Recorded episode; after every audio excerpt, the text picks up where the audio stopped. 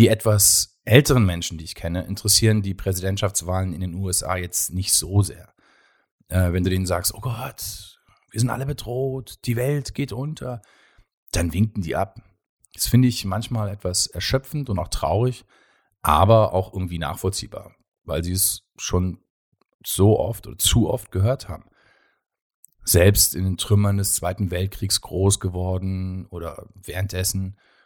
Dann kam die Kuba-Krise, der anstehende Dritte Weltkrieg, Vietnam, die Studentenprozesse, die RAF, Terror 60 gegen 60 Millionen, der NATO-Doppelbeschluss, Tschernobyl, 9-11. Und immer hieß es, so, das war's jetzt. Jetzt kommt der Atomkrieg. Wir werden alle sterben. Alles geht unter. Und dann gehst du gar nicht unter. Weil noch hatte äh, Norbert Blüm ja recht. Die Rente ist sicher. Und wenn die Rente sicher ist, dann was soll mir dann passieren? Und irgendwann glaubst du einfach diese Hysterie nicht mehr. Das ist nachvollziehbar.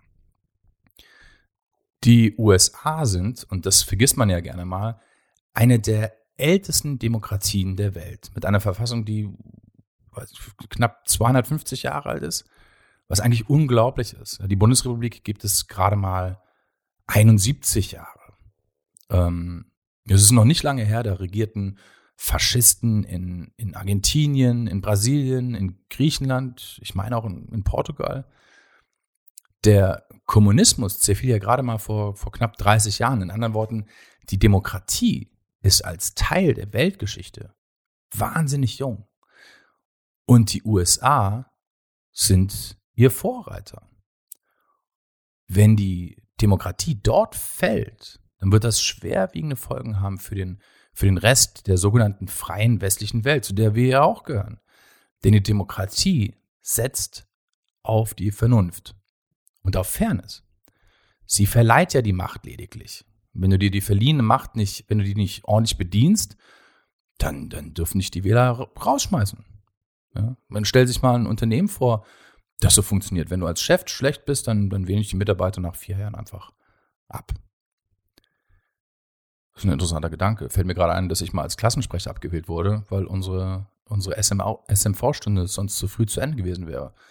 War auch nicht so schön.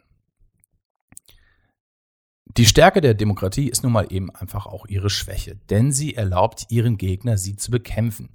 Die Meinungsfreiheit erlaubt ihren Feinden, sie zu hassen. Und zwar laut. Das erleben wir ja auch in Deutschland gerade. Tausende von Menschen gehen auf die Straße und schreien, sie leben in und leiden unter einer Diktatur. Dabei dürften sie sowas in einer Diktatur ja gar nicht. Die würden ja alle abgeholt werden. Alle. Oder gar nicht erst auf die Straße dürfen. Äh, zurück zu den, zu den Wahlen in den USA.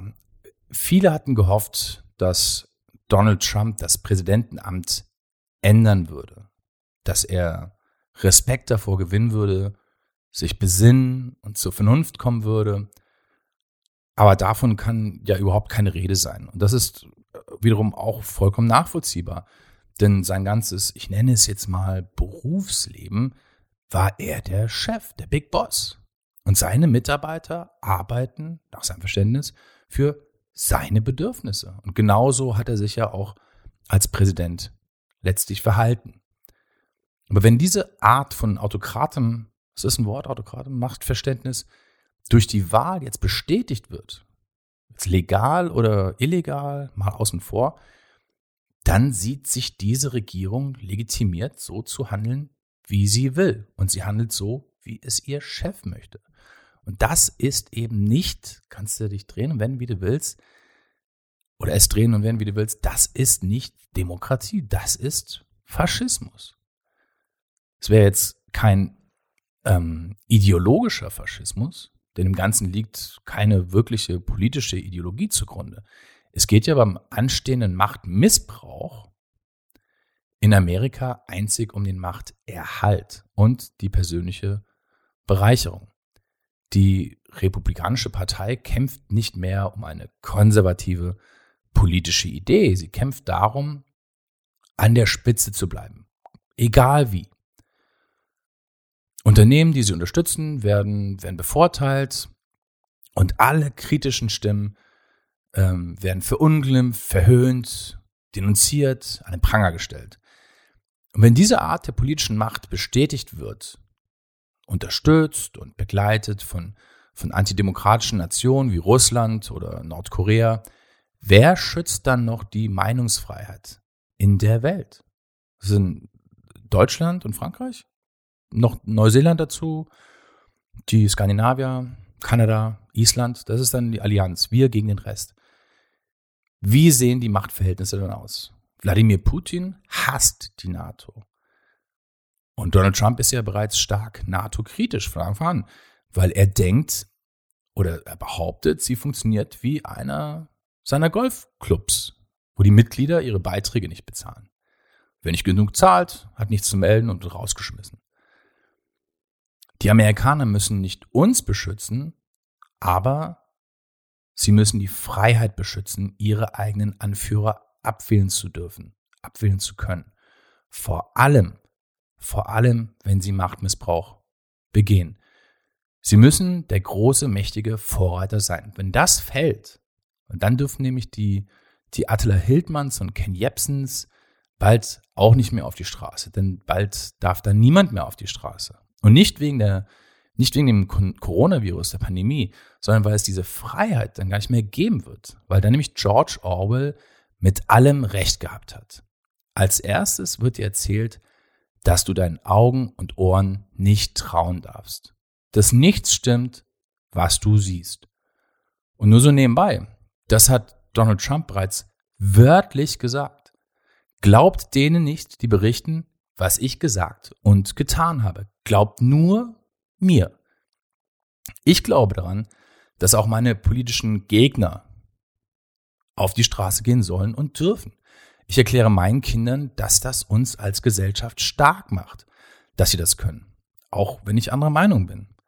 Auch wenn ich ihnen zurufe, dass sie nicht recht haben. Aber dieser Austausch macht uns, macht uns besser und stärker. So ist also Joe Biden der, der Retter der Meinungsfreiheit. Ob er das jetzt als Person ist, als Politiker, das will ich gar nicht hier im Detail überhaupt nur sagen. Aber was ich weiß, ist, dass er an die Rechtmäßigkeit der Demokratie glaubt. Dass er als Präsident dafür sorgen würde und wird, dass die Demokratie überlebt und stark ist. Und ich kann gar nicht glauben, dass wir darum bangen müssen, aber wir müssen tatsächlich darum bangen.